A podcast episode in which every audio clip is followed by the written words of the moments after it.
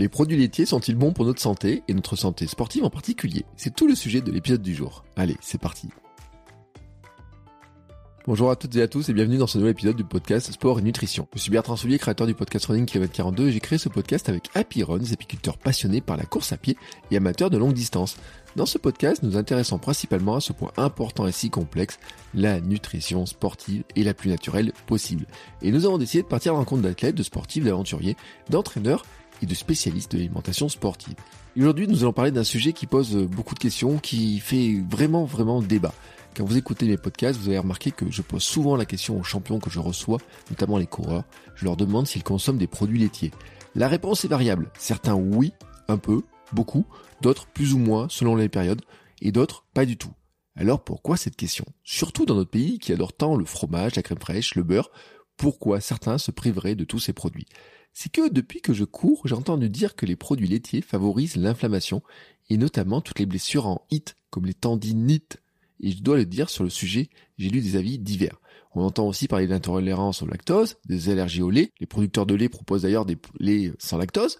On parle aussi de col, de mucus, d'hormones. Et dans le même temps, depuis des années, l'industrie du lait, mais aussi nos gouvernements, ont communiqué sur les bienfaits du lait. En 1954, Pierre Mendès France a instauré le verre de lait à l'école et l'Union européenne a subventionné dès 1976 le lait dans les écoles. Il faut le dire, la liste des bienfaits annoncés du lait est longue, très longue, très très longue. En faisant mes recherches, je suis tombé sur le site des producteurs de lait du Québec qui annonce pas moins de 15 nutriments dans un verre de lait. Calcium, protéines, vitamines, tout ça, tout ça, tout ça. Et tout autant de bienfaits pour les dents, les os, les muscles, le sang, le poids, les intestins ou encore la fameuse immunité. Alors le lait. Ange ou démon? Moi, je suis un peu perdu, pas vous? Et sur les réseaux sociaux, le débat sur le lait est complètement fou. Ça part en insultes dès que certains osent contredire les autres. Alors, nous avons invité un spécialiste, Clément Noblet. Clément est diététicien et il aime combattre les idées reçues et surtout son parcours fait qu'il connaît très très bien la question. Alors moi j'y suis allé avec mes gros sabots pour lui demander son avis sur le lait et les produits laitiers. Les points qui posent question, si nos craintes sont fondées ou pas. Et à l'issue de cet épisode, vous en saurez plus sur le lait, ses composants, ses bienfaits, les craintes. Vous allez même découvrir qu'il y a lait et lait, que certains laits ont des propriétés particulières qui en font presque un lait de luxe. Vous aurez ainsi de nombreux éléments pour vous faire une idée. Vous me direz si vous continuez à manger une tartine de beurre salé avec un peu de miel dessus demain matin au petit déjeuner. Mais peut-être Clément vous amènera-t-il aussi à boire plus d'eau minérale. Allez, c'est parti. Bonjour Clément. Bonjour Bertrand. Comment vas-tu? Bah, Je vais très très bien, je suis euh, ravi d'être ici euh, avec toi. Eh ben écoute, moi aussi je suis ravi, tu vois, là je viens de me manger un petit bout de fromage, euh, parce que je viens de finir, on enregistre juste après le repas, tu vois. Et donc je me suis mangé un petit bout de fromage, et puis je me suis dit, Aps, peut-être j'aurais peut-être pas dû le faire, parce qu'avec mon invité, on va aborder le sujet du lait, des choses comme ça. Et là, d'un coup, je me suis dit, mais est-ce que c'était une bêtise ou pas? Est-ce que j'ai le droit de manger du fromage? Est-ce que parce qu'on dit plein, il y a des intolérances, il y a plein de choses, etc. Alors, j'ai un petit doute. Tu vois Donc, on va en parler. Hein mais avant, je vais te laisser te présenter en quelques mots. Eh ben, moi, je suis euh, Clément Noblet. Je suis euh, diététicien, mais j'ai aussi eu plusieurs euh, cordes à mon arc. J'ai été boulanger-pâtissier dans une autre vie, si on peut dire. J'ai été coach sportif également. Et euh, là, j'ai repris mes études euh, pour m'orienter vers euh, la qualité, sécurité alimentaire et produits de santé type pharmaceutique, cosmétique et compléments alimentaires. Waouh Alors, tiens, c'est un parcours qui est, intéressant. Pourquoi tu, comment tu passes de l'un à l'autre en fait? Alors, tout s'explique un peu. c'est dans la continuité. Ça a toujours un fil conducteur. En tout cas, c'est la nourriture. Mmh. est toujours là en tâche de fond. Et euh, au tout début, en fait, j'ai été euh, boulanger, pâtissier. J'ai fait euh, un BEP, un BP boulanger, ensuite un CAP pâtissier. Ça faisait cinq ans d'études. j'ai commencé à travailler deux années en tant que boulanger et j'ai commencé à être allergique à la farine, si on peut dire. D'accord. Et donc là vient le moment de se poser des questions et de reconversion professionnelle. Et en fait, à cette période où j'étais boulanger-pâtissier, j'étais aussi euh, quelqu'un qui était en, surpoids, voire obésité. J'étais à 100 kg pour 1m69. Euh, Et euh, cette période où j'ai passé deux ans à travailler en tant que boulanger, en fait, je m'étais mis à la musculation et je me suis intéressé à la nutrition. Et j'avais perdu quasiment 30 kilos. Wow. Et donc, ouais, ouais, ouais ça a été un, sacré changement pour moi. Et pour les personnes aussi qui me côtoyaient, voir l'évolution, c'est impressionnant. Et forcément, le moment où j'ai dû me reconvertir, bah, j'avais cette idée dans le fond de, de faire cette nouvelle passion un métier. Donc je m'étais dit que à l'avenir je serais diététicien et certainement coach sportif les deux en même temps. Mmh. Et ça a mis un peu de temps à se faire. C'était en, en 2000, 2014 que j'étais allergique à la farine, ça s'est déclaré. Et j'ai mis cinq ans pour devenir diététicien coach sportif. Et pendant ces années-là où j'ai un peu planifié, préparé pour m'orienter dans ce domaine de diététicien et coach sportif, auparavant j'ai fait un peu de l'agroalimentaire et notamment dans une laiterie. Et donc ça m'a beaucoup intéressé, tout ce qui était justement l'agroalimentaire, l'évolution, des techniques de fabrication. Et je me suis dit que ça pourrait être très intéressant à l'avenir aussi de d'éventuellement travailler dans l'agroalimentaire. Et donc 2019, euh, euh, au fil du temps, 2016 plutôt, j'ai été euh, diplômé coach sportif. Malheureusement, pendant cette formation, je me suis blessé gravement à la hanche parce que j'avais une malformation de naissance. Mmh.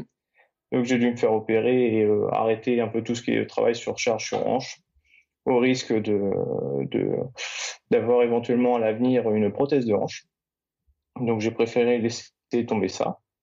Donc j'ai tout de suite fait diététicien euh, ensuite, j'ai travaillé à peu près pendant deux ans euh, euh, intérimaire dans, dans, tout ce qui était pharmaceutique et en même temps à temps partiel en tant que diététicien.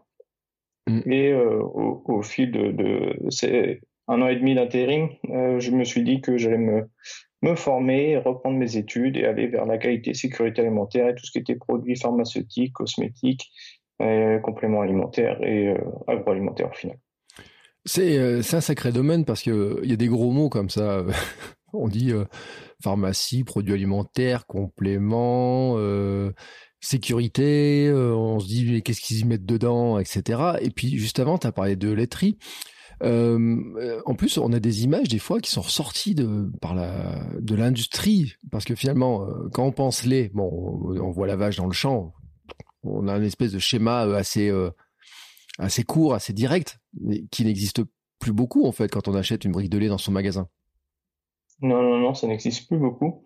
Justement, bah, j'ai mes deux frères qui sont agriculteurs et mon père qui travaille dans la laiterie où j'ai travaillé également. En fait, c'est lui qui m'a fait rentrer. Donc euh, oui, oui, je, je, vois bien tout le milieu là et oui, ça, il y a pas mal d'étapes maintenant. C'est rarement du directement du producteur au consommateur et ça passe toujours euh, quasiment par un industriel euh, agroalimentaire des gros trucs comme euh, euh, Lactel ou euh, Sodial, les regroupements de Sodial. Et ensuite, ça va arriver chez nous dans les grandes surfaces souvent. D'ailleurs, il y, a un mystère pour moi, et ça me permet d'aborder l'histoire du lactose, du lait, de tout ça. comment est-ce que les industriels arrivent à produire du lait sans lactose?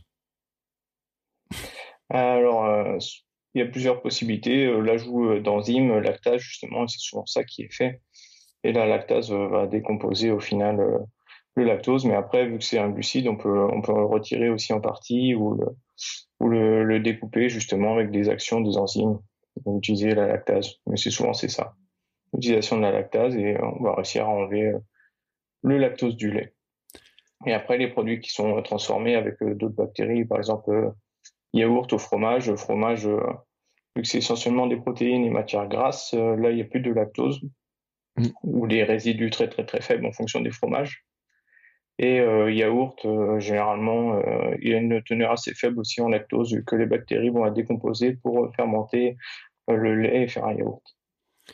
Donc, ce qui veut dire quelqu'un qui se, on va parler de l'intolérance, des maux de vent, tout ça, justement, parce que ça fait partie des sujets qui sont au cœur, en fait, de plein de questionnements qu'on peut avoir.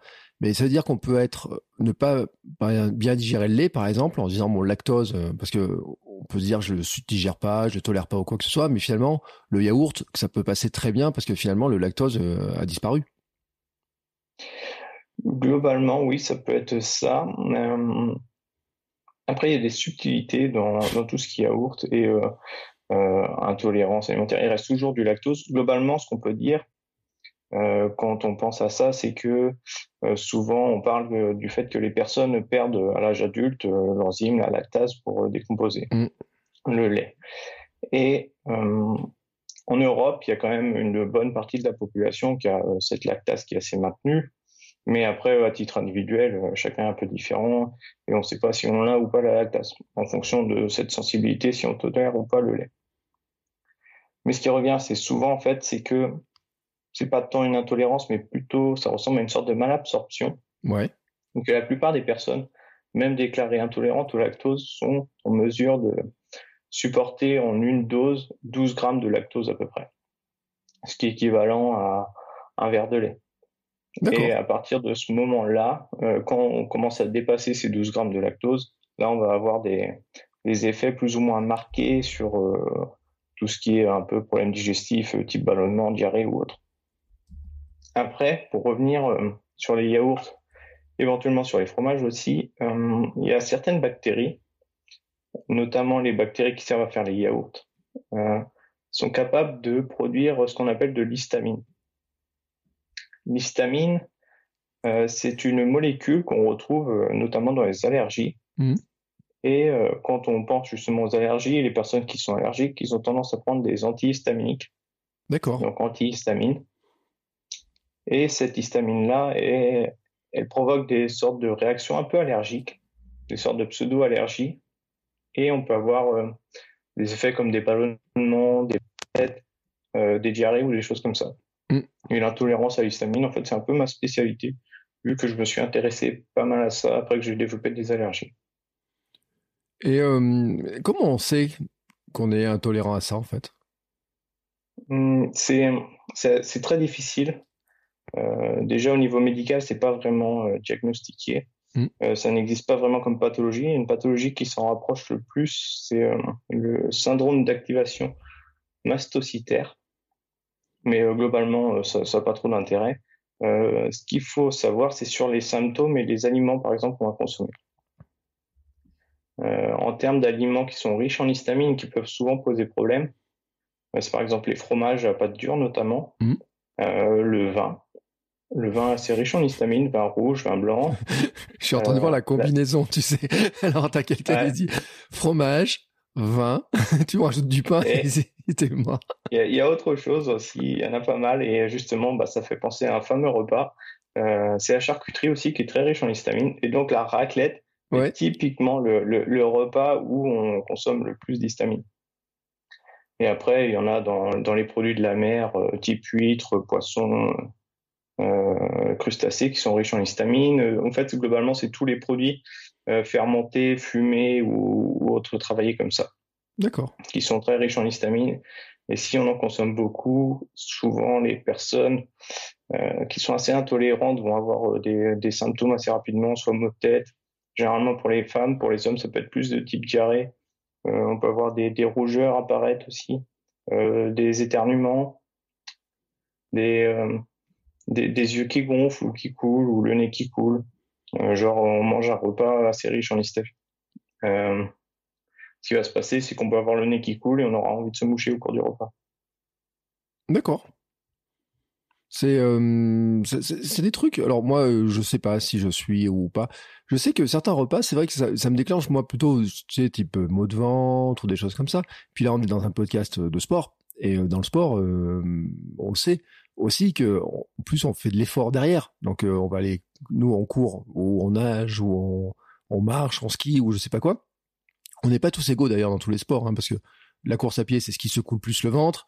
Le vélo, c'est plus porté. Enfin, après, il y a des, des, trucs un petit peu différents. Mais j'ai envie de dire que moi, j'ai constaté que certains produits, enfin, dans, si je vais courir euh, dans les deux heures qui suivent, j'ai le ventre totalement en vrac, quoi. Oui, oui, c'est possible, bah, surtout avec la course à pied, effectivement, où les chocs podaux ont, tendance à, avec euh, l'ischémie et réperfusion après euh, a, provoqué des, douleurs abdominales parce que c'est une augmentation des, radicaux libres notamment dans les intestins ce qui peut causer ouais, des, dommages et des douleurs, diarrhée ou autre. Mais souvent on peut retrouver des traces de sang éventuellement pour les pires des cas. Mmh. Bon, on va se méfier quand même un petit peu. Euh, d'ailleurs, en plus, en parlant d'ischémie, on avait parlé avec une ancienne invitée, euh, Vanessa Morales, un épisode où euh, ben, son guide a failli en mourir d'une ischémie hein, au sommet du Kilimanjaro. Donc, euh, euh, nous, on connaît l'ischémie quand on revient de la course. Finalement, c'est euh, tout d'un coup, faut que aux toilettes, c'est urgent parce que tout se remet en route et puis euh, ça, ça descend comme ça peut. mais c'est vrai qu'il peut y avoir des cas graves, hein, vraiment très très graves, etc. Et elle en avait parlé dans cet épisode-là où je mettrai un lien bien sûr dans la note de l'épisode. Euh, Qu'est-ce que finalement, euh, j'ai envie de dire, euh, là tu vois, tu me dis attends, la raclette, bon, je pense que truffade, tartiflette, tous les trucs finalement, il n'y a pas de, tu vas pas me dire qu'il y a un truc qui remplacerait la raclette et qui ressemble un petit peu à ça. Je veux dire, une fondue savoyarde, c'est, on range ça au même, au même niveau. Oui, oui, oui, quasiment. C'est, oui, c'est à peu près tous au même niveau. Après, c'est, des choses qui peuvent évoluer en fonction des personnes, en fonction de l'environnement. En fait, euh, pour, pour l'histamine, l'intolérance à l'histamine, il faut imaginer ça comme si on avait à l'intérieur de notre corps une sorte de, de, de tasse à café mmh. où euh, le, le, café correspond à l'histamine, à cette molécule. Et en fonction des personnes, il y en a qui vont toujours avoir un peu de café froid dans leur tasse. Euh, et où, euh, en fonction de l'environnement, par exemple au printemps avec les pollens, avoir quasiment du, du, la tasse de café remplie dès le départ de la journée. Quoi. Et donc, il suffit de d'en rajouter un peu au niveau alimentaire ou même avec une pratique d'activité physique intense, ça a tendance à, faire sécréter de l'histamine. Mmh. Ça va suffire à faire déborder cette tasse. Et quand ce café déborde, euh, on a tous les symptômes de l'intolérance à l'histamine qui vont apparaître. Donc, c'est assez difficile justement à repérer si on a une intolérance à l'histamine pour la simple et bonne raison qu'en fonction des journées, euh, ce statut évolue. Donc, mm. on peut être plus ou moins haut avec une, une tasse de café qui peut être plus ou moins petite. On peut avoir des jours où on a une tasse à expresso et des jours où on a un mug. Il y a des jours où on va avoir du café froid dedans, des jours où on n'en aura pas. Euh, c'est tout ça qui est assez euh, compliqué à faire euh, justement un, diagnostic sur une sorte d'intolérance à l'histamine. Si on peut dire un diagnostic, parce que c'est du médical, ça reste du médical. Mm. On a euh, des, des, stats sur le nombre de personnes, de pourcentage de gens qui pourraient avoir euh, c'est souffrir de ce genre de choses parce que finalement euh, le marketing global de l'alimentation nous dit que il y a X pourcentage de gens qui sont intolérants au gluten, X pourcentage de gens qui sont intolérants au lactose, la grande marque de lait dont tu as cité tout à l'heure fait de la pub à la télé tous les jours sur son lait sans lactose parce que finalement, ils montrent que des parents vieux qui boivent du lait avec leurs enfants en disant bah vous pouvez encore en boire, etc. Mais il y a des études qui ont été faites pour montrer, euh, dire il y a des chiffres où, finalement ça reste un peu, euh, je sais pas comment dire, euh, un peu nuageux tout ce truc là là. Euh, c'est assez compliqué en fait vu que c'est pas considéré comme une pathologie donc de faire des chiffres dessus, mais euh, entre peut-être 1 à 3% de la population qui pourrait avoir euh, cette sensibilité à l'histamine, intolérance. Mais c'est euh, ça reste, vraiment compliqué à, à, poser un diagnostic dessus, vu que les symptômes sont différents en fonction des personnes. On n'a pas tous les mêmes symptômes, ça n'apparaît pas forcément au même moment. Il y a des études où ils font des, où ils injectent de l'histamine justement pour voir les réactions. Bah, ça ne fonctionne pas forcément pareil ou au même moment chez, chez différentes personnes. Donc euh, tout, tout ça, c'est vraiment assez difficile à, à, à, prouver, à faire des mmh. chiffres dessus, mais euh, il y, a, y, a, quand même de plus en plus d'études qui se font dans ce sens-là. Mais euh, le, le, fait aussi que ce soit temporaire, c'est euh, certains cas ou certains moments euh, comme la saisonnalité, mais c'est pareil aussi pour, par exemple, certaines contraintes physiologique, par exemple une femme qui tombe enceinte, les, premiers mois, les trois premiers mois généralement où elles ont les nausées, mmh. euh, c'est considéré comme de l'intolérance à l'histamine, la provocation euh, justement. C'est euh, une production accrue de, de soufre dans, dans, leur corps, plus l'histamine justement qui sert à déloger ce qui est considéré comme un, un agent extérieur ça peut être un allergène, mais ça peut être autre chose. Et donc le bébé, enfin le, le, nouveau-né, l'embryon, est considéré comme un agent extérieur. Mmh. Et le corps sécrète pas mal d'histamine. Donc euh, les femmes peuvent avoir des réactions de type nausée à ce moment-là, ou euh, même des vomissements. Et euh, le corps s'adapte justement pendant la grossesse et il va produire une enzyme qu'on nomme DAO, c'est diamine oxydase. Mais cette DAO, en fait, elle est là pour couper, casser l'histamine et la rendre inoffensive, si on peut dire. Et pendant la grossesse, justement, c'est à partir du troisième, quatrième mois qu'il y a une augmentation de la DAO. Mmh. D'accord. Donc, comme quoi, le corps est quand même super bien foutu. Euh, mais euh, donc cette histamine. Alors je dis c'est avec un H hein, pour ceux qui se posent la question et qui n'ont pas de boîte anti-histaminique devant eux, qui ne voient pas comment ça s'écrit. Euh, je dis parce que tu as un post aussi sur euh, sur Insta, donc je mettrai un lien dans les notes d'épisode. C'est vrai que finalement, et attends, quand je regarde ça, je regarde les trucs. Euh, bon, t'en as parlé d'une nez qui gratte, des alternuements, nez qui coule, nez congestionné, les yeux rouges, les yeux qui démangent, hop, eczéma. Tiens, ça c'est un truc, tu vois, qui en qui, qui m'intéresse. Euh, ma femme qui fait des études de naturopathie m'en parle régulièrement de ces histoires-là, de l'eczéma, de parce que la peau finalement c'est un émonctoire et on peut considérer que des choses qui nous gênent peuvent aussi sortir sous la forme d'eczéma, psoriasis. Oui, oui, oui, tout à fait. Bah, l'histamine, euh, euh, c'est pareil, ça va être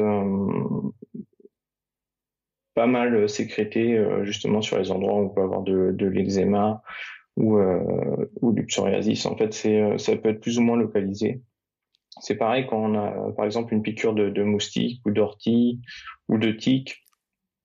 À ces endroits où on est piqué, il y a une sécrétion euh, d'histamine justement qui est là pour parce que l'histamine a tout son intérêt à la base, c'est pour dilater les vaisseaux et mmh. favoriser justement l'arrivée des anticorps et des molécules qui sont là pour nous défendre. Mmh mais c'est toujours euh, l'excès qui va poser problème.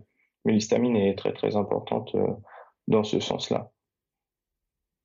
Donc à la base, oui, c'est pour nous défendre, mais c'est une sécrétion un peu trop intense qui va causer des problèmes et euh, apparition de, choses comme l'eczéma, psoriasis, les problèmes cutanés, les problèmes digestifs, même des problèmes de sommeil, parce qu'on peut en avoir dans le cerveau.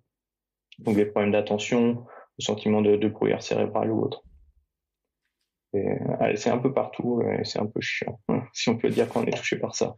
Ouais, j'imagine, parce que c'est vrai que quand on voit tous les cas, hein, comme, euh, comme tu le mentionnes bien sur ton, sur ton poste, euh, ça fait partie des, euh, des... On s'en rend pas compte, parce que tu dis, finalement, peut-être, on peut ne pas s'en rendre compte du tout, finalement, que ça soit ça. En plus, si c'est difficile à diagnostiquer, etc., on peut se dire, bon... on pourrait faire quoi, limite? Si on a un doute, tu vois, on peut parler de ça, mais de n'importe quelle intolérance qu'on soupçonne. C'est quoi? Il faut tenir un journal, faut surveiller un petit peu ce qui se passe quand on mange certains produits ou se dire tiens j'ai un j'ai quelque chose qui est bizarre à chaque fois que je mange du fromage par exemple ou je dis un truc comme ça mais euh. oui oui c'est exactement ça. Euh, pour, pour les hommes c'est un peu plus simple si on n'a pas de euh, variation de, de, cycle hormonal. Chez les femmes c'est un c'est un peu plus embêtant encore. Il y a des périodes dans le cycle menstruel qui peuvent poser problème justement quand les œstrogènes vont être plus élevés que la progestérone et on peut voir chez certaines femmes, par exemple, euh, pendant les menstruations ou euh, un ou deux jours avant l'ovulation, certaines femmes peuvent ressentir, euh, avoir des migraines, des douleurs abdominales ou, pas mal de, symptômes enfin, liés à ça. Et en gros, ça peut être une intolérance à l'histamine passagère. Et celle-ci peut être exacerbée par l'alimentation. Donc, certaines femmes, par exemple, peuvent dire avoir des migraines en consommant du fromage, du chocolat, le chocolat qui contient aussi euh, des, amines qui posent problème. et euh, donc, euh, c'est à ces moments-là, si on fait un journal en fonction des périodes, des jours et des aliments consommés, qu'on peut émettre l'hypothèse d'une intolérance à l'histamine, si les symptômes sont présents. Mmh. Bon, on est en train de nous dégommer tout ce qu'on aime. donc, tu as rajouté le fromage dans la liste. mais c'est vrai. Après, bon, il y a, c'est vrai, l'histoire de la tasse, c'est une bonne image quand même parce que finalement, on peut se dire qu'il y a une, un degré de consommation aussi et on n'est pas tous égaux. J'en parlais avec euh, des fois avec des invités que j'ai eu dans d'autres podcasts et autres qui disaient ouais, mais moi je buvais euh, euh, presque la brique de lait tous les jours ou des choses comme ça. Et puis entre celui qui boit un verre ou qui mange un bout de brie ou de Saint-Nectaire ou je sais pas quoi, ou bon, pour les, chercher un exemple pour les Bretons de fromage breton, mais qui mange du beurre, on veut dire. par exemple, dans le beurre, ça pose problème ou pas euh, le, beurre potentiellement? Euh, Par rapport à l'histamine, non, pas du tout. Euh, le, beurre n'est pas un pourvoyeur d'histamine. Ce fait, l'histamine, on la retrouve généralement associée à des protéines. vu que ça est lié à un acide aminé mm. ou, ou aux bactéries qui vont en former. Et dans le beurre, il n'y a, pas ce problème. Mais le beurre, c'est un autre problème qui va. C'est tendance à faire augmenter justement le, le, cholestérol et le LDL cholestérol qu'on considère comme mauvais et euh, d'autres euh, molécules comme les ApoB, qui sont des marqueurs un peu de tout ce qui est maladie cardiovasculaire. Mais euh, ça n'a pas trop d'importance, il faut juste retenir que ça a tendance à augmenter le mauvais cholestérol et qu'il faudrait plutôt faire attention à la consommation de beurre. Et en fait, ce serait dû justement au beurre, une molécule qu'il a dedans qu'on nomme membrane des globules gras qui disparaît justement lors du barattage. Et euh, ces membranes de globules gras du lait euh, sont euh, là justement pour contenir ces, ces, acides gras, si on peut dire, mm. et empêcher d'avoir cet effet sur le cholestérol. Bon, alors, nos amis bretons, déjà, ils se disent Ouais, mais attends, mon beurre et tout, t'es en train de. Mais bon, on va se rassurer, ils peuvent en manger quand même un petit peu. Oui, oui, bien sûr, on peut en manger un petit peu. Ça, euh, après, il faut pas abuser dessus. C'est sûr, si on consomme euh, pas mal de, de, beurre, euh, justement, et souvent le matin ou dans, dans la préparation des repas, qu'après on peut tout en temps se faire plaisir avec des gâteaux qui contiennent du beurre ou typiquement le kunyaman en Bretagne qui, qui, est un peu du beurre et du sucre, mais qui est très bon. Je suis moi-même breton, donc je suis un peu une insulte des fois à la Bretagne en sortant des, des choses comme faire attention à la consommation de beurre. Mais euh, bon, euh, en termes de santé, il faut plutôt euh, éviter une consommation excessive de beurre. Mais après, si ça reste raisonnable avec consommation d'acides gras saturés, globalement correct dans le reste de l'alimentation, c'est pas trop un problème. Mmh. Ouais, J'étais en train de regarder la recette de Kunyaman en même temps pour avoir une idée du volume de, de, de beurre qu'il y a dedans. Euh, je préfère pas regarder en fait. Euh... c'est très bon, c'est même excellent. Ouais, je sais. non, c'est vrai que la quantité elle est intéressante. Non, mais en plus dans ma dans ma famille j'ai des Bretons et ils se déplacent jamais sans leur beurre salé. Tu sais, c'est drôle. Euh, c'est des euh, ils sont pas très vieux en plus, mais ils sont partis en van. Ils ont ils ont pris des ils ont fait des vacances en van et le truc qu'ils avaient dans le van c'est une tablette de beurre salé, demi-sel, enfin tout ce qu'ils voulaient. Parce qu'ils oui, mais on n'en trouve pas partout, on n'en trouve pas ailleurs. Nous c'est le nôtre, c'est le bon, etc. C'est vrai quand même que toi qui es breton, tu peux le dire, vous avez quand même un, culte du beurre en Bretagne, quoi. Ah oui, non, mais c'est incroyable. Bah, j'ai même une petite anecdote pour ça. Parce que maintenant, je vis en Alsace et euh, bah, récemment, pour euh, les vacances euh, scolaires du, mois d'octobre, et mes parents étaient venus en, Alsace, et notamment chez moi, j'avais fait des courses. Et c'est avéré que, bon, j'avais pas tout ce qu'ils souhaitaient, ils étaient un peu déçus. Et là, ils ouvrent mon frigo et ils voient qu'il manque quelque chose. Il manquait le beurre. et euh, c'était le, le, samedi soir euh, qu'ils ont constaté ça. Donc, euh, dimanche, un peu fermé les, les, boutiques ou les grandes surfaces ou autres. Et ils étaient quand même un peu sidérés que j'oublie le beurre. Ils étaient vraiment. ils, ont, tiré une tête. genre, c'était un scandale, quoi. Mais ouais, donc il y a, y, a, une culture du beurre. c'est très important, je pense, le beurre pour la Bretagne, quoi. Ouais, bon, bah voilà, c'est comme ça. Et puis, euh, en plus, si t'as de la famille, enfin, si t'as la production laitière et tout, mais comment tu peux oublier le beurre? Non, mais attends, enfin, enfin, tu devrais le savoir. Ouais, oui, oui. Non, moi, je suis pas un grand consommateur de beurre, euh, ni de matière grasse en général, donc euh, c'est c'est une chose à laquelle je ne pense pas. Bon, alors, bon, alors on a fait le cas etc. Euh, c'est vrai parce que bon, il y a une autre histoire moi sur le sur ces histoires de produits laitiers, sur le lactose, sur on parle des intolérances, etc. Mais il y a un mythe aussi, tu sais, euh, le mythe sur euh, les produits laitiers pour les sportifs, ça provoque tout ce qui est euh, tendinite et des choses comme ça. C'est vrai ou c'est pas vrai? Euh, c'est plutôt pas vrai, parce qu'en fait, on fait penser à, à l'inflammation quand on, pense justement aux produits laitiers dans ces mm. cas-là. Et euh, forcément, ça a été euh, testé au niveau de, de, de, la science pour voir si c'est le cas ou pas. Le problème, ce qu'il faut retenir, c'est que généralement, dire quelque chose, si c'est une bêtise ou si c'est erroné, c'est assez facile à dire par contre, pour euh, contrer l'argument, bah, généralement, on va devoir euh, faire des recherches, bien s'appuyer justement sur, sur la science, sur la véracité des propos mm. et voir si c'est exact ou pas. Et donc, ça met plus de temps et c'est plus difficile à démentir une information fausse que justement partager cette vraie information. Et donc, dans le cas de l'inflammation, euh, ça a été testé dans pas mal d'études. Et globalement, pour évaluer l'inflammation, on utilise un marqueur qu'on nomme la protéine C-réactive ou euh, CRP. Euh, dans les analyses de sang, on peut la demander, c'est assez simple. Et, et c'est un des meilleurs marqueurs justement de l'inflammation. Après, il y en a d'autres, d'autres petites molécules, mais globalement, ce ne sera pas demandé dans une prise de sang. Et euh, dans les études scientifiques, c'est analysé. Et on peut constater que les produits laitiers ont tendance à avoir un effet plutôt neutre, voire anti-inflammatoire, globalement à descendre cette CRP. Donc, euh, si on a une inflammation, il serait peut-être intéressant d'inclure des produits laitiers pour éventuellement avoir cet effet euh, anti-inflammatoire mais on n'aura pas euh, tout ce qui est exacerbation d'inflammation. Donc euh, les produits laitiers, dans ce sens-là, ne sont pas inflammatoires. Donc c'est en train de casser tout le mythe de ceux qui courent et qui disent je ne mange pas de fromage parce que ça, me ça peut provoquer des euh, tendinites. Oui, exactement. Il y a aussi autre chose derrière.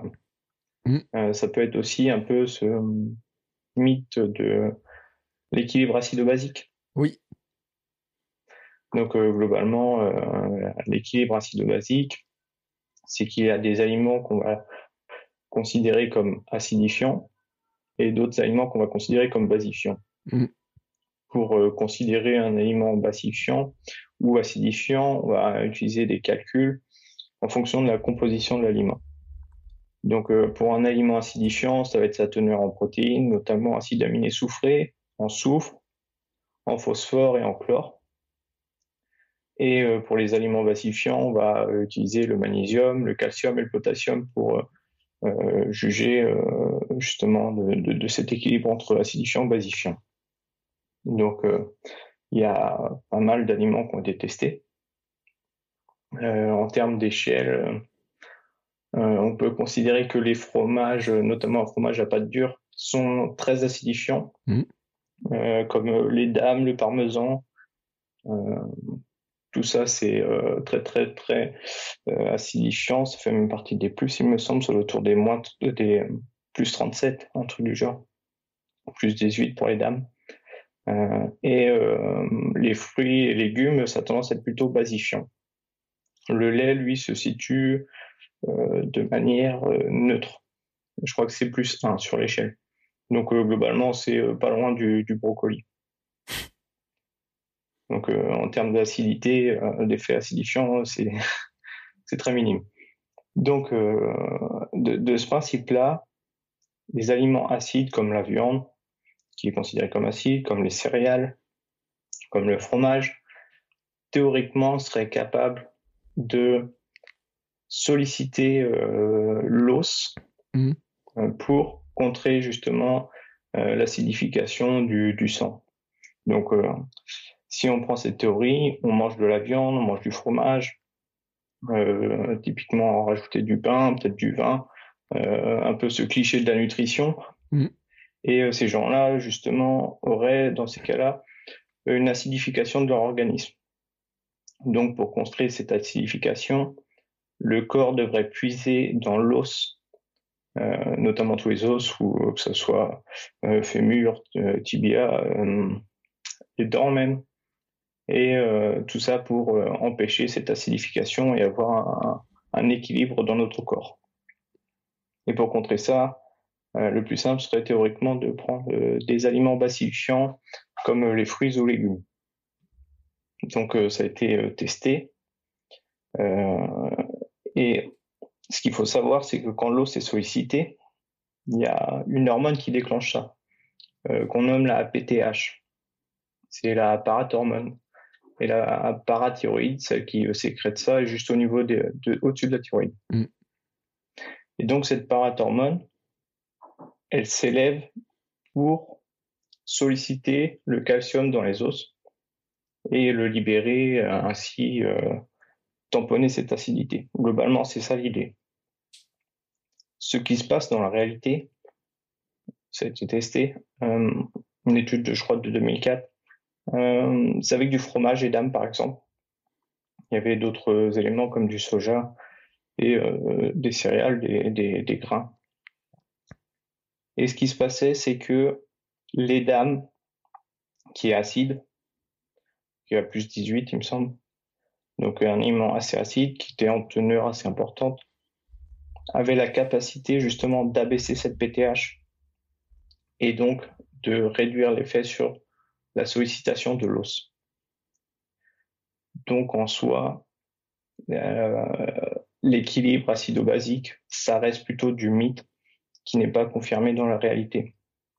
Dans la réalité, euh, les produits laitiers, notamment, même s'ils sont considérés comme acides, ont tendance à avoir un effet positif sur la santé osseuse et aussi la masse musculaire, ce qui est certainement lié aussi avec l'apport en protéines. Donc, euh, si on parle de justement des, produits acides, euh, du, fromage ou euh, même du lait ou des yaourts, dans l'effet sur les tendinites, sur l'ostéoporose ou les fractures de hanche, ça révèle plutôt du mythe. Et voilà, c'est encore là le problème, c'est que c'est plus facile de dire ça que de dire l'inverse et de confirmer mmh. l'inverse. Oui, parce que tu vois, tout à l'heure, je faisais des recherches. Les forums de coureurs rapides, notamment, mais je pense que même dans tous les sports, sont remplis de gens qui disent alors mon père il avait euh, des tendinites à répétition alors son ostéo son ostéo lui dit d'arrêter de manger du fromage et hop deux mois après il court il a plus de tendinite. Ah c'est magnifique etc donc t'as tous ces trucs là qui circulent etc t'entends toutes ces informations là de droite et de gauche.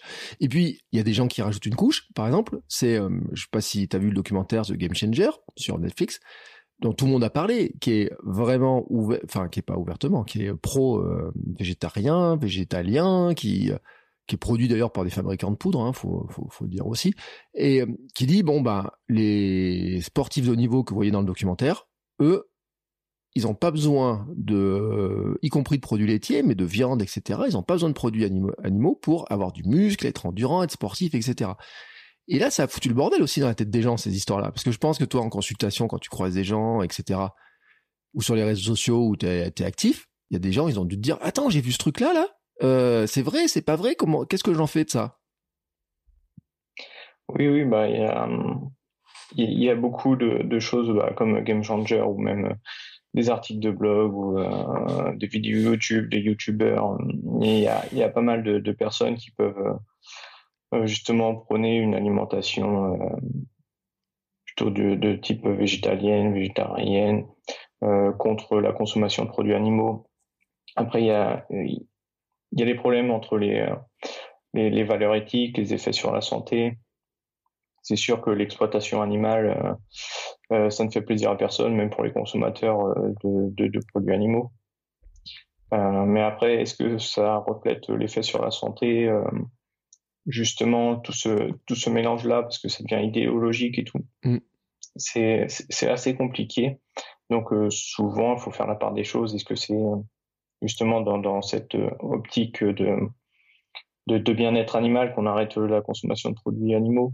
Est-ce que c'est pour la santé? Si c'est pour la santé, bah, on peut montrer tel, euh, tels arguments ou euh, venir à essayer de démontrer que ce n'est pas forcément vrai ce qui est avancé. En même temps, c'est pas forcément faux non plus. on peut très bien se passer de, produits animaux au final et très bien vivre. On peut avoir une alimentation euh, végane et ne pas avoir de problème, surtout si on supplémente en B12, si l'alimentation est bien construite. Pareil pour végétarien. Et, dans le sens inverse, être un omnivore et avoir une alimentation très mal construite, avoir des problèmes. Mm. Donc c'est assez compliqué de faire la part des choses et de d'aller dans le sens de la personne de ce qu'elle veut et de, de, de, lui faire comprendre que c'est pas tout blanc ou tout noir. Mm. C'est assez compliqué des fois. Ouais, il y a quand même un truc qui est, qui est sûr, c'est que dans l'image de tout le monde, le lait égale calcium. Bon, ça, c'est le truc. Et on dit le calcium, il y en a besoin pour les os. Et puis après, il y a ceux qui disent oui, mais à partir d'un certain moment, il n'y en a plus besoin, il en faudrait, etc. Et on retrouve ça d'ailleurs dans les laits végétaux. Ou si on prend un lait végétal, euh, je peux prendre n'importe lequel parce que j'en ai, j'ai du lait d'amande du commerce. Systématiquement, la plupart des laits végétaux sont enrichis en calcium végétal qui vient d'une algue euh, dont je ne sais plus le nom, mais en fait ça vient d'algues, hein, on en rajoute. Donc ce qui veut dire que dans la tête des gens, le lait, dans tous les cas, il faut qu'il y ait du calcium dedans. Oui, oui, oui, c'est ça. Bah, euh, souvent, on, pense aux aliments avec un seul des nutriments ou, mm. Ou à ses caractéristiques. Euh, typiquement, la viande, notamment rouge, on va penser au fer mm. et aux protéines. Euh, le lait, c'est un peu le calcium. c'est c'est très réducteur de, de l'aliment et de ce qu'il peut avoir comme effet sur la santé. Ça, c'est Justement, il y a une personne qui est très intéressante là-dessus, c'est Anthony Fardet, mm. qui parle justement de, matrice alimentaire, de tous les composants et que on a tendance, nous, euh, avec l'évolution, un peu à avoir euh, divisé tout ça et en faire vraiment du, réductionnisme et se concentrer sur un seul des, des, micronutriments ou un seul des facteurs et voire même euh, prendre juste ça en complément alors que un aliment avec toute la synergie des, nutriments dedans sera certainement mieux dans beaucoup de cas, mais pas dans tous, mieux assimilé. Mm. Euh, il y avait un, argument, tu sais, dans Game Changer pour revenir dessus, parce que pour revenir sur ce stade de calcium, de lait, etc. Là, quand même, parce que euh, qui était de dire, oui, alors le bœuf, il mange de l'herbe. Grosso modo, la vache, elle mange de l'herbe. Et nous, on boit du lait pour avoir du calcium, mais la vache, elle produit le calcium à partir de, de l'herbe qu'elle mange. Donc, si on mange l'herbe, grosso modo, on a le calcium sans passer par la vache. Enfin, j'ai résumé, mais c'est à peu près l'argument quand même, hein, euh, tel qu'il est donné, etc.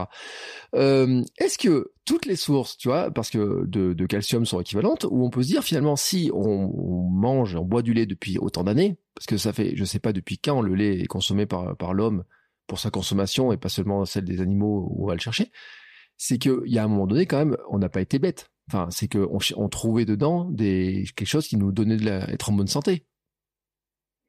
Oui, oui, bah après, on a aussi euh, des, euh, des animaux opportuns, si on peut dire. Mmh euh, nous, on va un peu se nourrir depuis très longtemps, bah, maintenant moins, mais de, de, tout ce qui pouvait passer ou tout ce qui pouvait être facilement disponible.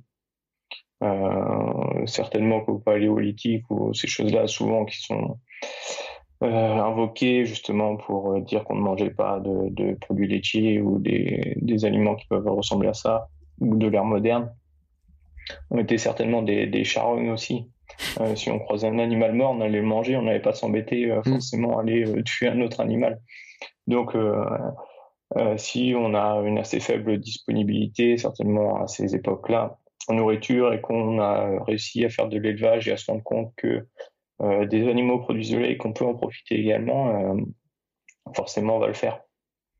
Et dans la nature, c'est certainement la même chose. Si un animal a besoin de, manger euh, et qui n'a pas forcément accès à la nourriture et qui voit euh, du lait par exemple passer, euh, ce qui serait bon assez surprenant, mais genre un chat un peu errant qui passe vers une laiterie maintenant à notre époque, il serait très bien en mesure du boire du lait de vache sans problème. tout ça pour se nourrir, s'il n'a pas forcément de, de possibilité d'autres de nourriture. Donc, euh, de ce principe-là, on est un peu des, des charognes, on peut se nourrir de, tout ce qui passe. Et après, euh, concernant le fait que euh, dans l'herbe, on peut retrouver du calcium, effectivement, on peut retrouver du, calcium, mais comme dans beaucoup d'autres aliments. Après, la disponibilité en calcium varie en fonction d'autres éléments, par exemple des oxalates. ça me fait penser aux épinards. Mmh. Les épinards sont assez riches en calcium, mais ils ont une forte teneur en oxalate. Et l'oxalate euh, se lie au calcium. Et donc, la biodisponibilité du calcium dans les épinards est autour de 5%. Alors pour les produits laitiers, ça doit être autour des 30 euh, ou 35%. Mmh. Et par exemple, les eaux, euh, les eaux minérales, très riches en minéraux, comme Courmayeur, Rosanna, qui sont très riches en calcium, la biodisponibilité du calcium elle doit être autour des 40 à 50% hmm. si c'est un peu plus. Donc euh, euh, l'alternative, moi, si des personnes généralement viennent me dire qu'elles ne veulent pas consommer de produits laitiers, mais qu'il faut quand même respecter la consommation de calcium, L'OMS recommande autour des 400 ou 500 mg de calcium, je crois.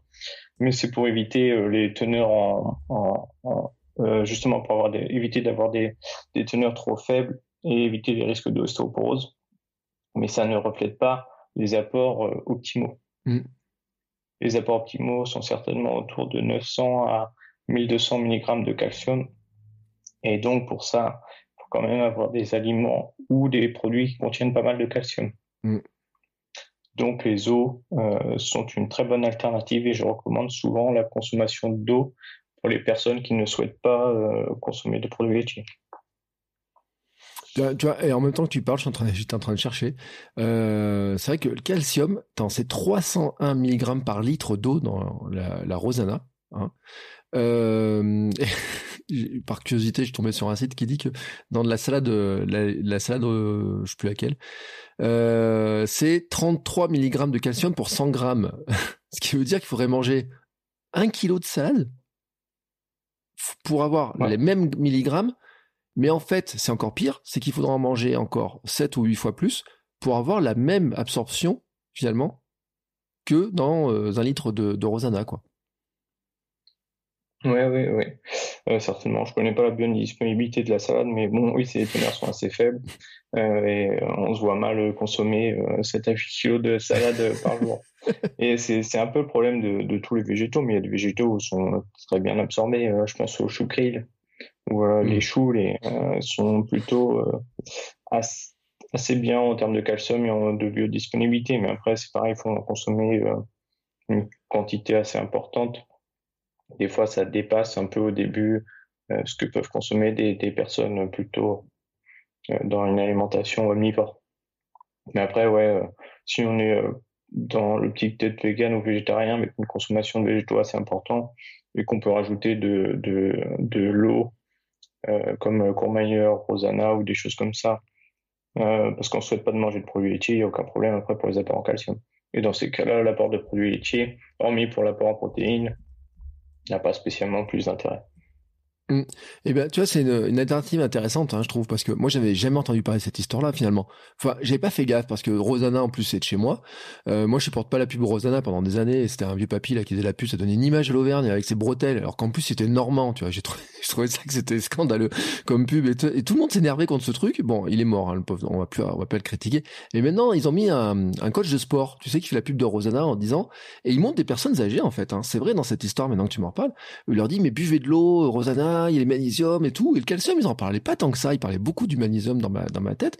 Mais c'est vrai que cette histoire-là, finalement, des gens qui, à la limite, se disent, j'ai pas, soit j'ai pas envie, soit le lait, je sens que je tolère pas très bien.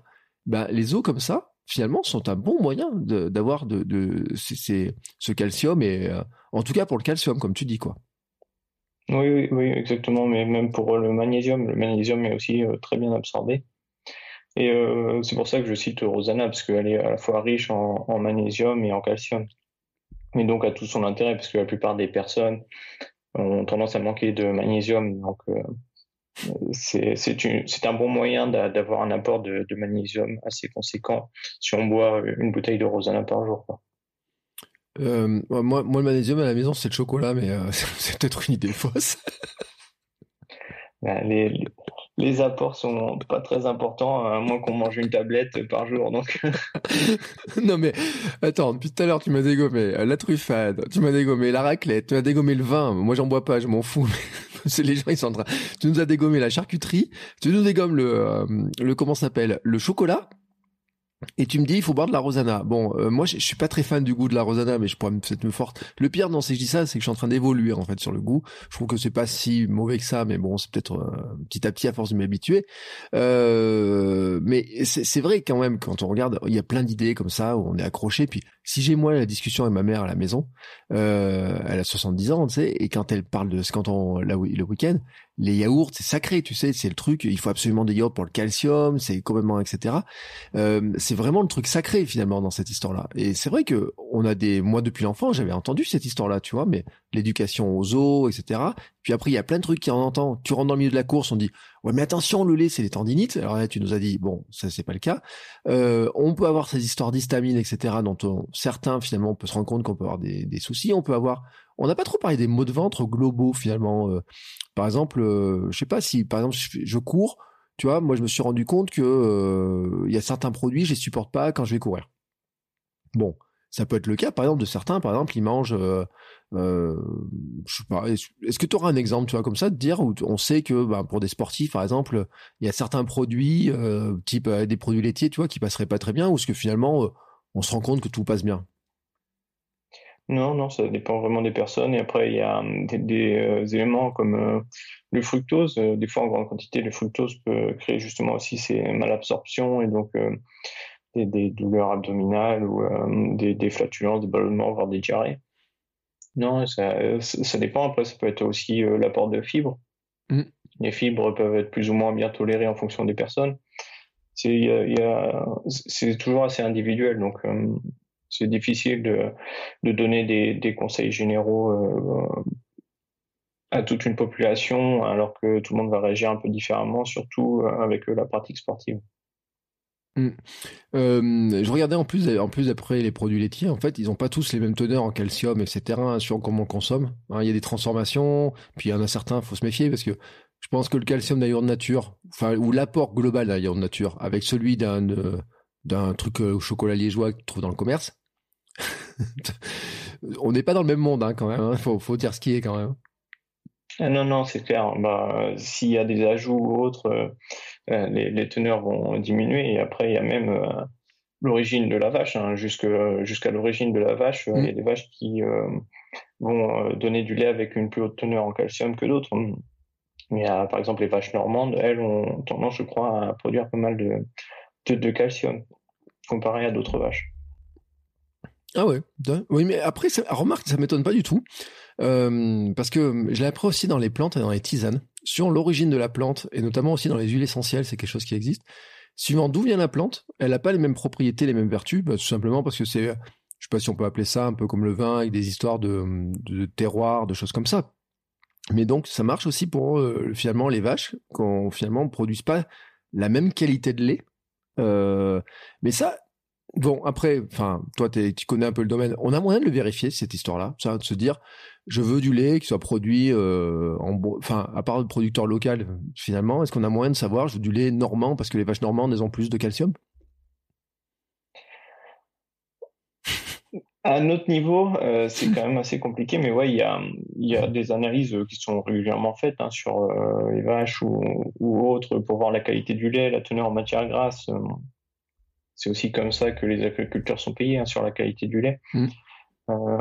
ça varie un petit peu il y a aussi pour trouver, par exemple, la trace des antibiotiques ou des choses comme ça.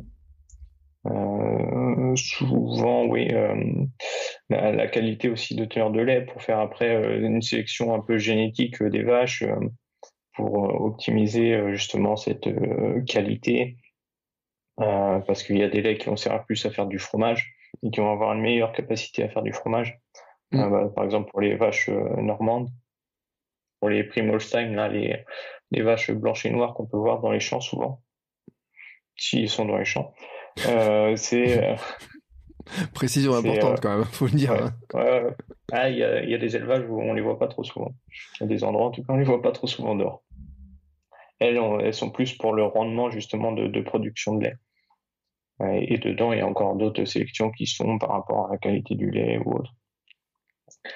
Donc euh, oui, il y, a pas mal d'analyses qui sont faites. Après, ça, ça, dépend de, ce que l'agriculteur recherche, s'il a des bénéfices ou autre, ou si avec quelle industrie il va travailler.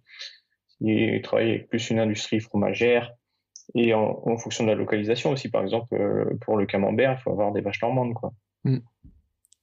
Donc euh, c'est ouais, c'est tout ça. Et maintenant, il y a un peu plus qui se fait en prévision éventuellement de, de l'avenir niveau commercial euh, c'est tout ce qui va être lait avec les caséines, les caséines de type A1 ou de type A2. Euh, on entend de plus en plus parler de ça.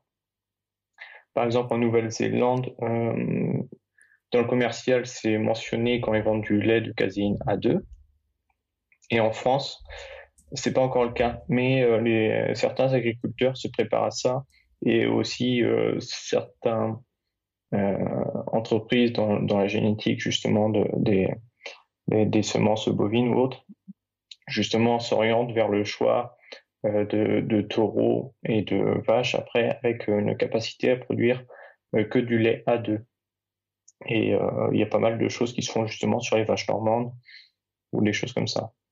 C'est quoi la, différence en fait entre alors c'est quoi déjà la caséine? On va rentrer dans le truc et c'est quoi la différence entre A1 et A2 finalement c'est quel impact? Alors ça a c'est assez récent et c'est euh, les, les, caséines ce sont les protéines du lait mmh. Donc euh, dans le lait il y a 20% euh, qui correspond à ce qu'on peut retrouver par exemple chez les sportifs la protéine en poudre la whey ouais la fameuse, du lait, c'est. Euh, ouais, parce que si on cherche caséine sur Google, je vous le dis tout de suite, hein, on tombe chez fabricant de poudre. Hein. C'est à peu près, à peu près sûr. Hein. ouais, c'est ça, c'est bon. Et le reste, 80%, c'est de la caséine. Dans les caséines, il existe différentes caséines. Euh, il y a des alpha, des bêta, des kappa, des. Euh, il y a beaucoup de lettres de l'alphabet, quoi. Ouais. C'est assez monumental. Et dedans, il y a aussi encore des spécifiques et euh, on retrouve euh, à un certain moment les euh, bêta-caséines A1 et A2.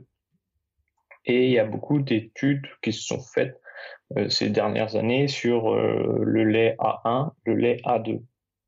La caséine A1, elle, quand elle est dans le dans l'intestin des, personnes qui la consomment, il y a une molécule qui peut se former qu'on nomme bêta-casomorphine 7. Et cette molécule-là, casomorphine euh, serait peut-être potentiellement en mesure de déclencher des troubles digestifs ou peut-être même euh, être responsable, euh, la casine A1, de d'allergies très spécifiques justement. D'accord. Et donc les personnes qui consomment de lait de type A1, peut-être, qui ont des troubles digestifs, seraient justement allergiques juste à cette protéine-là. Donc une protéine laitière qui serait en mesure de de, créer des troubles digestifs. Mais avec d'autres laits qui contiennent du A2, euh, il n'y aurait pas ce problème. Et justement, vu que ça a été pas mal étudié, mais que c'est encore pas mal de controverses autour de ça, euh, il y a des pays qui produisent que du A2, je crois, comme la Nouvelle-Zélande. Et vu que c'est presque un atout commercial bientôt, mmh.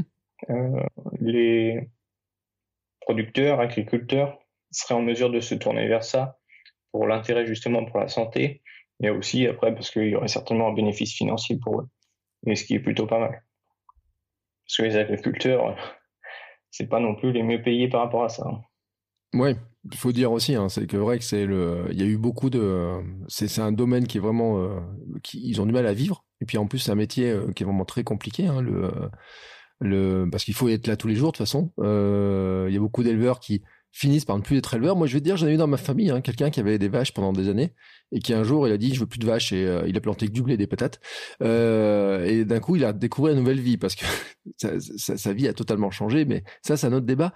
Mais c'est vrai que sur l'histoire du lait, tu, le dis parce que tu vois, en même temps que tu me parles, là, je fais des recherches et c'est vrai, je trouve, je trouve, attends, sur des éleveurs et tout. Euh, qui mettent en avant les bienfaits du, du A2, du lait A2, de la qualité. Enfin, ça a l'air d'être du lait de luxe même, j'ai envie de dire. Oui, oui, oui, quasiment. Euh, ça se tourne vers ça. Euh. bah, en fait, si on en voit des intérêts en termes de santé et qu'on peut le recommander à la population et qu'en même temps, euh, ça permet de dégager un bénéfice un peu plus important, autant vanter ses bénéfices et ses mérites. Et donc, ouais, il y a eu quand même des études de fait, hein, par exemple, sur euh, population chinoise, qui sont plutôt tendance à être déclarées intolérantes au lactose. Mmh. ils ont consommé euh, du lait, il y avait du lait euh, A1 avec un mélange de A2 qui peut ressembler un peu à du lait de, de Primolstein, mm. même si la Primolstein c'est 96% de A1 et euh, je crois 3 ou 4% de A2. Un peu de ce genre-là et d'autres vaches qui produisent du lait de A2. ça peut être des Guernesey, des Jersey, même des Normandes certaines maintenant. Et euh, on avait donné ça à euh, cette population chinoise. Euh, ceux qui consommaient le A1, A2 avaient des troubles digestifs, ballonnement, diarrhée ou des choses comme ça, qui ressemblent un peu à l'intolérance au lactose. Mais quand ces mêmes personnes, après une période de sevrage, consomment du A2, n'avaient plus du tout de problème. Donc, c'est possible que ce soit justement cette protéine qui pose problème ou cette réaction plus ou moins allergique parce qu'on peut retrouver des, une élévation de, marqueurs de type allergique dans cette consommation-là. Mm. Mais après, c'est pas aussi très représentatif de, de nous occidentaux vu que ça reste des asiatiques. Ouais. Oui, mais après, quand tu es néo-zélandais et que tu es producteur lait en Nouvelle-Zélande, vu la proximité de la Chine, tu peut-être plutôt intérêt à te dire que faut faire du lait compatible. mais après, c'est vrai, hein, dans cette histoire-là. Euh, le site sur lequel je suis tombé, c'était des Canadiens, tu vois, qui, euh, qui produisaient ça. Euh, maintenant, tu vois, alors, on va finir cet épisode sur quelques questions parce que les gens se, la, se la posent et puis nous, on se les posait euh, à la maison aussi. Euh, par exemple, si on prend le lait, est-ce qu'il y a des différences tant sur la consommation, sur les bienfaits, sur l'effet que ça peut faire sur le corps, sur même la digestion, etc. Entre du lait euh, type euh, comment s'appelle pasteurisé, euh, les laits, euh, tu sais toutes les sortes de lait qu'on trouve finalement, euh, écrémé, demi-écrémé, pasteurisé, etc. Tous ces trucs là là. est-ce que ça a un impact vraiment important? Alors le déjà, est-ce qu'on trouve du lait non pasteurisé? Je sais pas. oui, on peut en, on peut en trouver d'une certaine manière, par exemple comme le lait microfiltré. Mm. En gros, ce qui se passe, c'est que dans la microfiltration, euh, on sépare euh, la crème du, reste du lait. On va juste pasteuriser la crème et euh, l'autre lait va passer en fait sur des tamis très très fins qui permettent de retenir certains micro-organismes. Et ensuite, on remet les deux ensemble. Et donc, le microfiltré, il y a juste une partie qui est pasteurisée et l'autre partie qui est plus ou moins crue. Et après, on peut directement trouver du lait cru. Mais c'est assez compliqué à trouver ça dans le commerce, euh, vu qu'au niveau bactériaux euh, et autres, ça peut être un peu euh, compliqué à, à, justifier, à prouver justement que c'était ça. Mm. Et les personnes peuvent mal conserver et avoir quelques problèmes digestifs suite justement à une consommation de lait cru. Mm. Ce qui m'est arrivé une fois. Donc, D'accord, donc comme quoi, c'est possible d'en trouver, mais attention, parce que s'il est pasteurisé aussi, c'est que ça, bon, ça a un intérêt aussi. Euh, oui, bah, pour éviter justement les, les, problèmes comme ça, quoi. Ouais. Après, les, les, les crus, c'est plus sur des marchés euh, où on peut en trouver facilement, euh, où les agriculteurs viennent directement. moi, je sais que j'aime pas. Hein. Moi, en plus, moi, l'odeur du lait, en plus, qui sort de la vache, je dis. Hein, je pense d'ailleurs qu'il y a plein de gens qui disent qu'ils aiment le lait, mais qui n'aimeraient pas le lait euh, quand il frais, quand il sort, hein, parce que c'est là où on voit qu'il doit y avoir un traitement, je sais pas, euh, s'il est s'il est traité ou il y a un truc comme ça. Mais moi, la différence elle est super importante pour moi. En tout cas, je sais que je euh, j'ai fait l'expérience. Tu sais, gamin, on dit ouais bah tiens, regarde le lait, il sort directement de la vache, goûte ça, tu vois, c'est bon. Moi, c'était pas mon cas. Il y a une question que je me pose aussi, c'est la différence finalement. Est-ce que entre le lait écrémé, demi-écrémé, tu vois, ces histoires-là, est-ce que ça joue est-ce que ça peut jouer hein, déjà alors sur les, euh, la qualité nutritionnelle, les intolérances, tous ces trucs-là?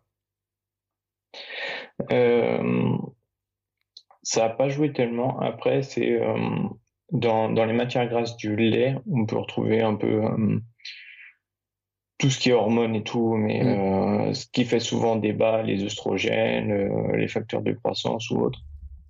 Mais après, c'est dans des quantités vraiment minuscules.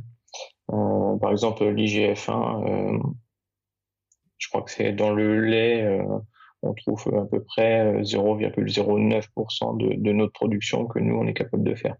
Donc c'est assez ridicule comme teneur. Et en plus, souvent, ça va être dégradé dans notre intestin. Mm. après, concernant les matières grasses en soi, ça va être souvent aussi des, des matières grasses saturées. Donc, rajouter ça par-dessus. Après, il faut voir en fonction de l'alimentation, mais il vaut mieux se tourner vers un produit plutôt euh, demi-écrémé ou écrémé. D'accord. éviter les, produits laitiers euh, trop gras, mais encore, dedans, on peut mettre euh, des, exceptions. par exemple, comme on a parlé au, début, là, la molécule, comme on retrouve, qu'on ne retrouve plus dans le beurre, le, la membrane des globules gras, elle disparaît à l'homogénéisation. Donc euh, le lait, par exemple, euh, qu'on retrouve dans le commerce, notamment UHT, il subit ce principe et ce principe d'homogénéisation est là justement pour faire éclater ces globules gras et donner un, lait sans grumeaux, sans rien, un lait tout lisse. Mm. et de ce fait, les, bénéfices en termes de santé sont plus ou moins réduits et globalement, ça fait un effet neutre. Pas aussi important que le beurre, vu que le beurre, c'est une concentration de matière grasse, mais on n'a pas spécialement d'intérêt, alors que dans le fromage ou dans les crèmes non homogénéisées, la consommation de graisse n'est pas tellement un problème là-dedans.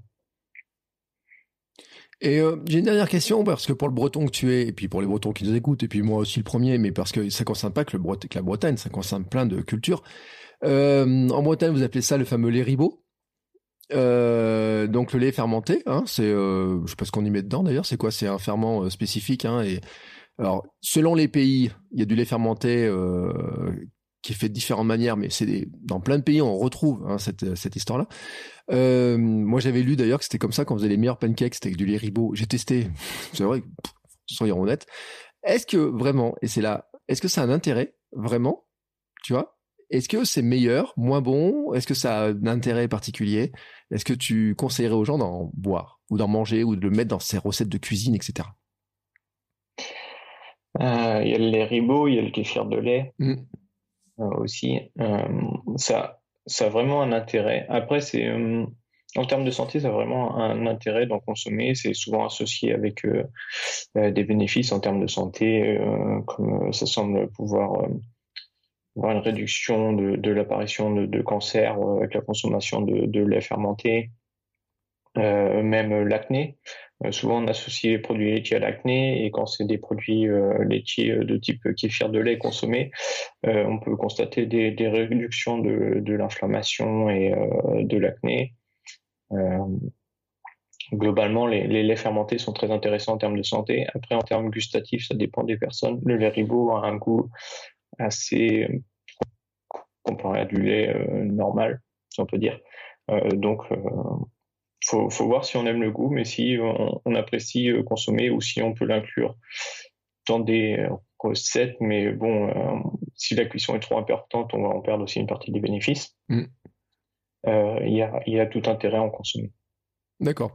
Et on le dit, hein, tu vas me dire confirmer si c'est vrai, on dit que le lait fermenté, c'est très bon pour la flore intestinale, donc pour les intestins. Donc on en revient aussi sur le, toute la digestion finalement, qui remonte même d'ailleurs, hein, la flore intestinale, il faut le dire, pour la, tout ce qui est immunité. Hein, parce que c'est une grande question thématique du moment, euh, c'est un élément dont il faut se préoccuper aussi.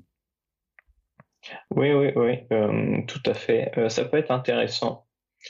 souvent, avoir l'effet de d'éventuellement de, repeupler ou de donner quelques souches bactériennes en plus dans l'intestin et avoir un effet positif, mais ça peut aussi avoir un effet plus ou moins négatif en fonction des personnes. Notamment, il y a toujours cette question d'histamine vu que c'est un produit fermenté. Mm. Certaines personnes ne peuvent ne pas le tolérer. Il y a d'autres euh, qui peuvent avoir des pathologies, euh, par exemple euh, de type SIBO. En gros, c'est une, invasion de, bactéries qui sont qui sortent du côlon et qui vont arriver vers l'intestin grêle.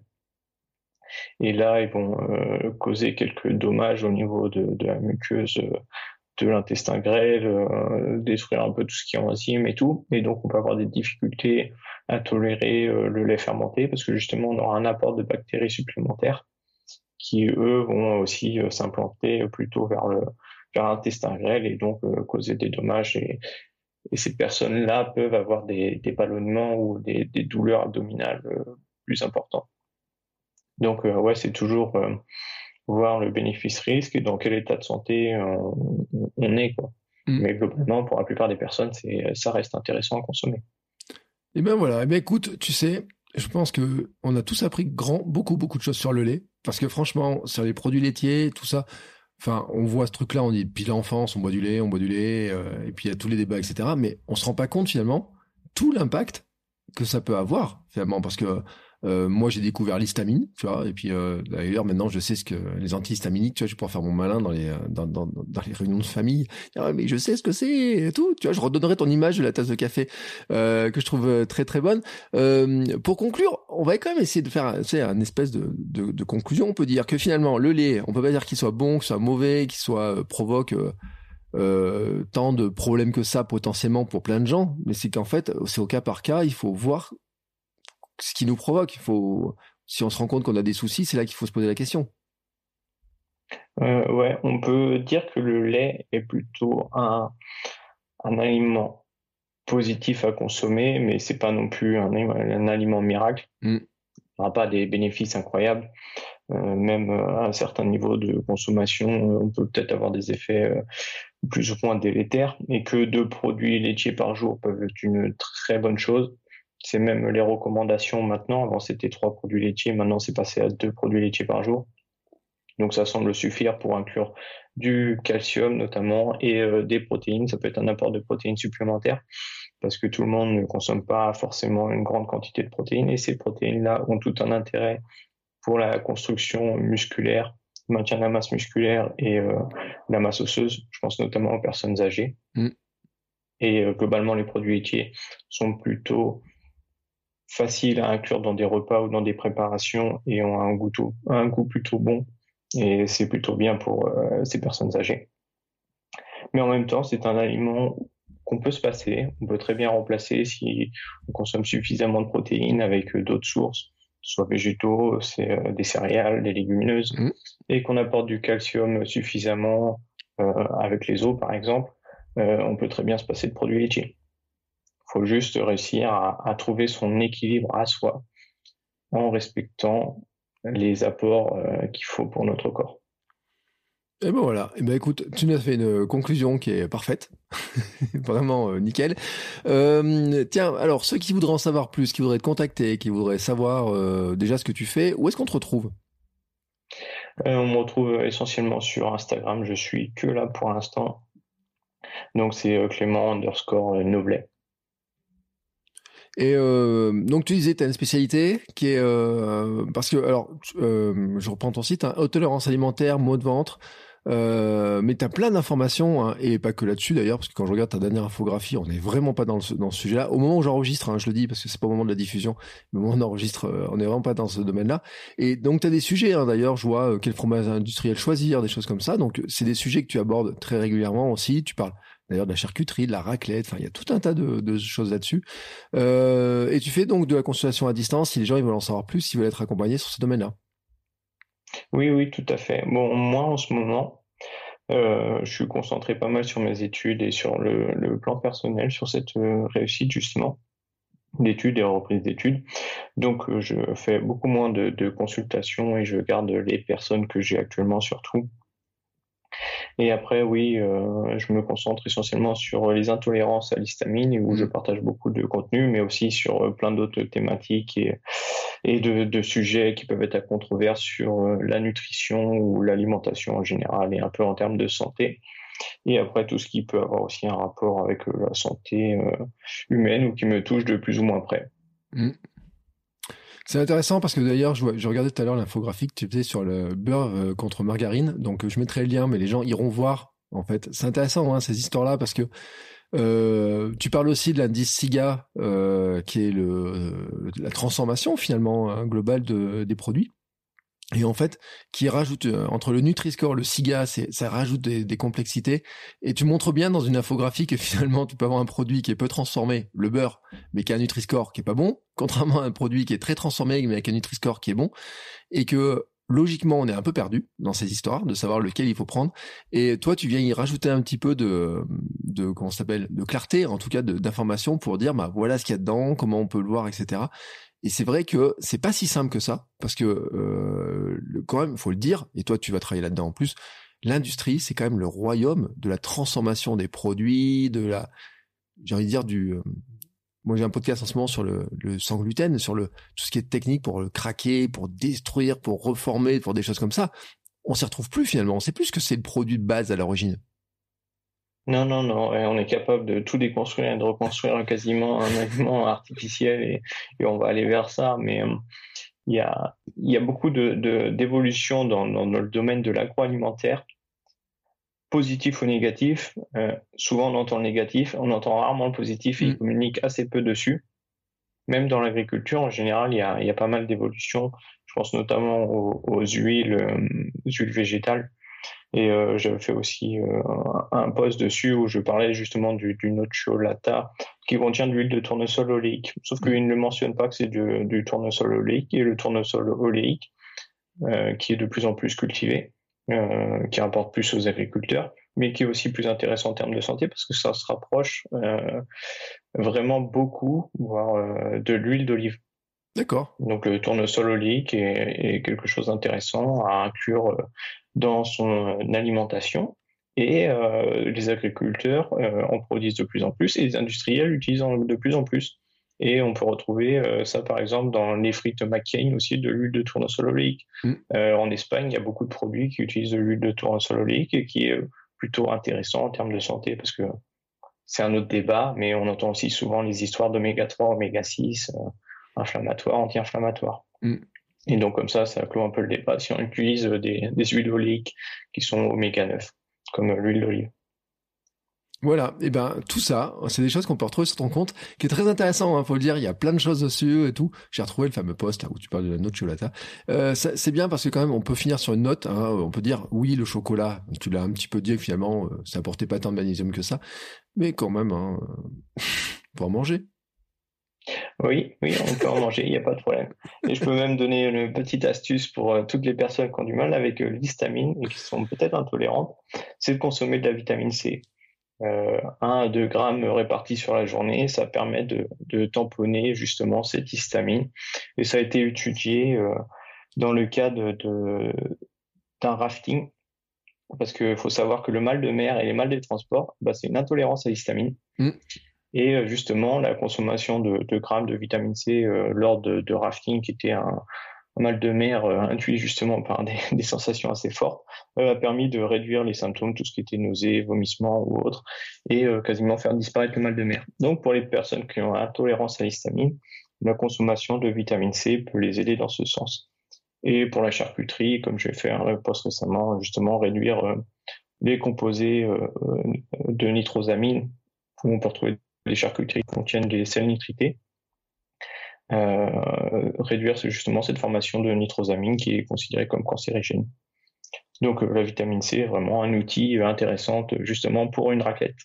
Et eh ben voilà, et eh ben écoute, tu vois, bah, comme ça moi je suis content parce que ceux qui adorent la raclette, s'ils sont arrivés jusqu'au bout, ils savent, ils savent quand même qu'ils peuvent en manger, mais on a compris la vitamine C. Et eh ben écoute Clément, Merci beaucoup pour toutes ces informations-là. Euh, ça fait un épisode où on a beaucoup beaucoup de, choses, hein, euh, et vraiment, et on voit hein, que c'est pas si simple que ça, un pour ou contre. C'est qu'on peut pas dire qu'on est pour ou qu'on est contre. Hein, c'est il faut euh, analyser un petit peu tout ce qu'on fait.